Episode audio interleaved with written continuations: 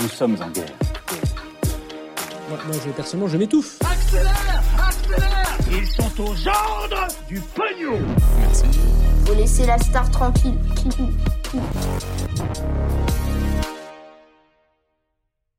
Salut, c'est Hugo, j'espère que vous allez bien. Gros programme, comme chaque jour, on est parti pour un nouveau résumé de l'actualité en moins de 10 minutes. Pour commencer très rapidement, on va parler d'Emmanuel Macron qui a donné des précisions sur les prochains mois en matière de déplacement. En fait, hier, le président de la République a donné une interview en anglais à la chaîne de télé américaine CBS et il a annoncé qu'il y aurait une fin progressive des restrictions de voyage depuis et vers la France à partir de début mai. Cette levée des restrictions concerne les Français qui pourra aller voyager à l'étranger, mais aussi les voyageurs européens et même les voyageurs américains qui souhaitent donc se rendre en France. Il a notamment expliqué qu'il pourrait y avoir bientôt un pass spécial pour les citoyens américains qui sont vaccinés, ce qui leur permettrait de se rendre plus facilement en France sans avoir besoin de présenter un test négatif ou alors de faire une quarantaine. Et plus largement, l'idée d'un certificat sanitaire fait son chemin avec le même objectif si jamais vous êtes européen et que vous êtes vacciné, eh bien vous aurez moins de contraintes pour voyager au quotidien. Mais alors concrètement, est-ce qu'une fin des restrictions de circulation est réellement envisageable à partir de début mai, donc dans à peine deux semaines? Eh bien ça fait plusieurs jours que le nombre de cas est stable à un niveau très élevé, avec environ 30 000 nouveaux cas par jour. Et en plus de ça, les hôpitaux sont encore très chargés aujourd'hui. Selon l'épidémiologiste Dominique Costagliola, qui est directrice de recherche à l'INSERM, il est même improbable que la situation s'améliore et elle pointe du doigt notamment en fait la réouverture des écoles le 26 avril, puis des collèges et des lycées le 3 mai, risque donc de ne pas faciliter la tâche du tout. Bref, le président de la République semble toujours aller dans le sens d'une réouverture progressive en mai. Là, on parle des déplacements, mais on peut aussi parler euh, de la question des bars et des restaurants. On en parlait il y a quelques jours. C'est encore quelque chose qui est euh, envisagé. Les épidémiologistes n'y croient pas toujours beaucoup. Autrement dit, donc, affaire à suivre dans les jours qui viennent.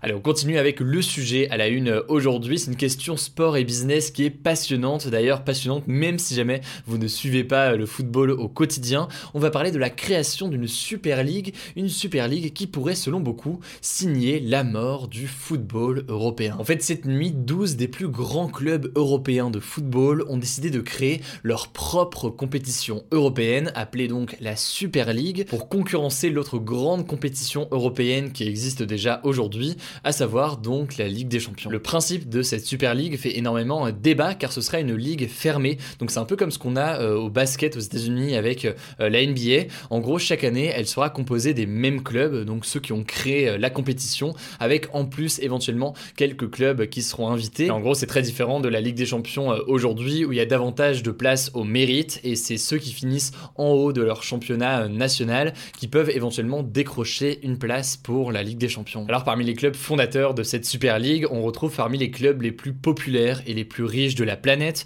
On a trois clubs italiens, on a les deux clubs de Milan, on a euh, la Juve, on a trois clubs espagnols avec l'Atlético Madrid, le Real ou encore Barcelone, et enfin six clubs anglais avec Chelsea, Liverpool, Manchester City, Manchester United, Tottenham ou encore Arsenal. Mais alors pourquoi avoir fait ça? Eh bien en fait, d'après de nombreux experts, notamment Pierre Rondeau en France, ces 12 clubs ont réclamé à l'UEFA, qui gère aujourd'hui la Ligue des Champions, de laisser 100% de l'argent provenant des droits de diffusion euh, télévisés au club plutôt qu'aujourd'hui où l'UFA prend une partie de ses revenus. Visiblement, l'UFA a refusé, elle veut une part euh, de ce gâteau et de cette somme d'argent et donc en réaction, les 12 clubs ont décidé de créer leur propre compétition où ils pourraient se répartir eux-mêmes l'argent entre les clubs et donc générer comme ça davantage d'argent. Le truc c'est que cette Super League bouleverse totalement le football européen et pour plusieurs raisons. Déjà première raison, si on en reste dans la situation actuelle, on a maintenant deux grandes compétitions européennes. On a d'un côté la Super League avec les clubs que je viens d'évoquer,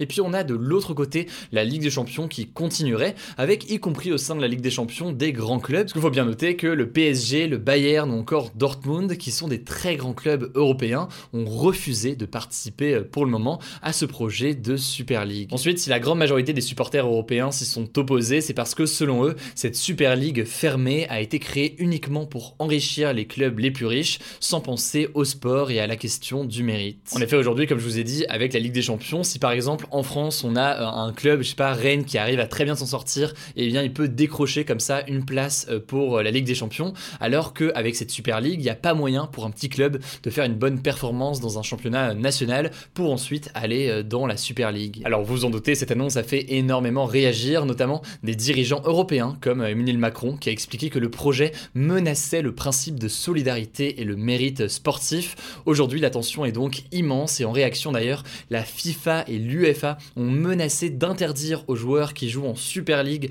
le droit après de jouer euh, l'Euro de football ou encore la Coupe du Monde, donc les compétitions internationales. Bref, il y a des tensions importantes, il y a des négociations, des grosses questions euh, d'argent entre d'un côté l'UEFA et la FIFA et de l'autre côté ces clubs qui décident de créer cette Super League. Évidemment, vous le savez, on vous tient au courant dans les jours à venir dès qu'on a du nouveau. Allez, comme tous les jours, on est parti pour un résumé de l'actualité euh, en bref et on commence avec cette première actu en France.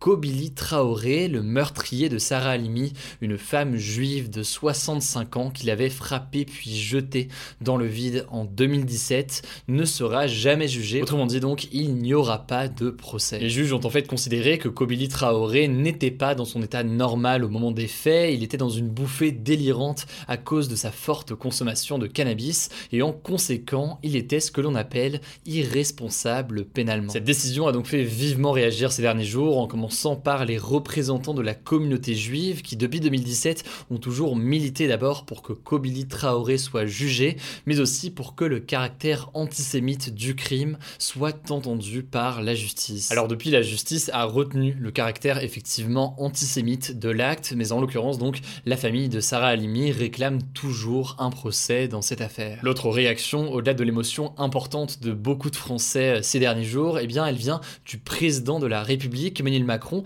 qui a fait comprendre qu'il voulait changer la loi. Alors, sans rentrer dans les détails euh, juridiques, puisque le sujet est bien trop complexe pour être résumé comme ça en quelques instants, mais en gros, dans ce genre de situation, eh bien, le président de la République considère et souhaite qu'il y ait un procès. Ça soulève donc tout un débat sur la responsabilité dans ces actes lorsqu'on est sous l'emprise de drogue. C'est un débat d'ailleurs qui devrait se poursuivre dans les jours qui viennent. Évidemment, on en reparle dès qu'on a du nouveau. Deuxième info, et c'est une nouvelle encourageante pour l'exploration spatiale. L'hélicoptère Ingenuity de la NASA a volé sur Mars en ce début de semaine. En gros, il a volé pendant environ 30 secondes à 3 mètres du sol en faisant du surplace. Alors je sais, dit comme ça, ça a l'air de rien, mais en l'occurrence, ce vol est historique puisque c'est la première fois qu'un engin avec un moteur est piloté depuis la Terre sur donc une autre planète. Bref, là aussi, plein de détails techniques, je vais pas forcément rentrer dedans, mais si vous voulez plus d'informations sur ce vol, eh bien je vous mets des petits liens directement en description.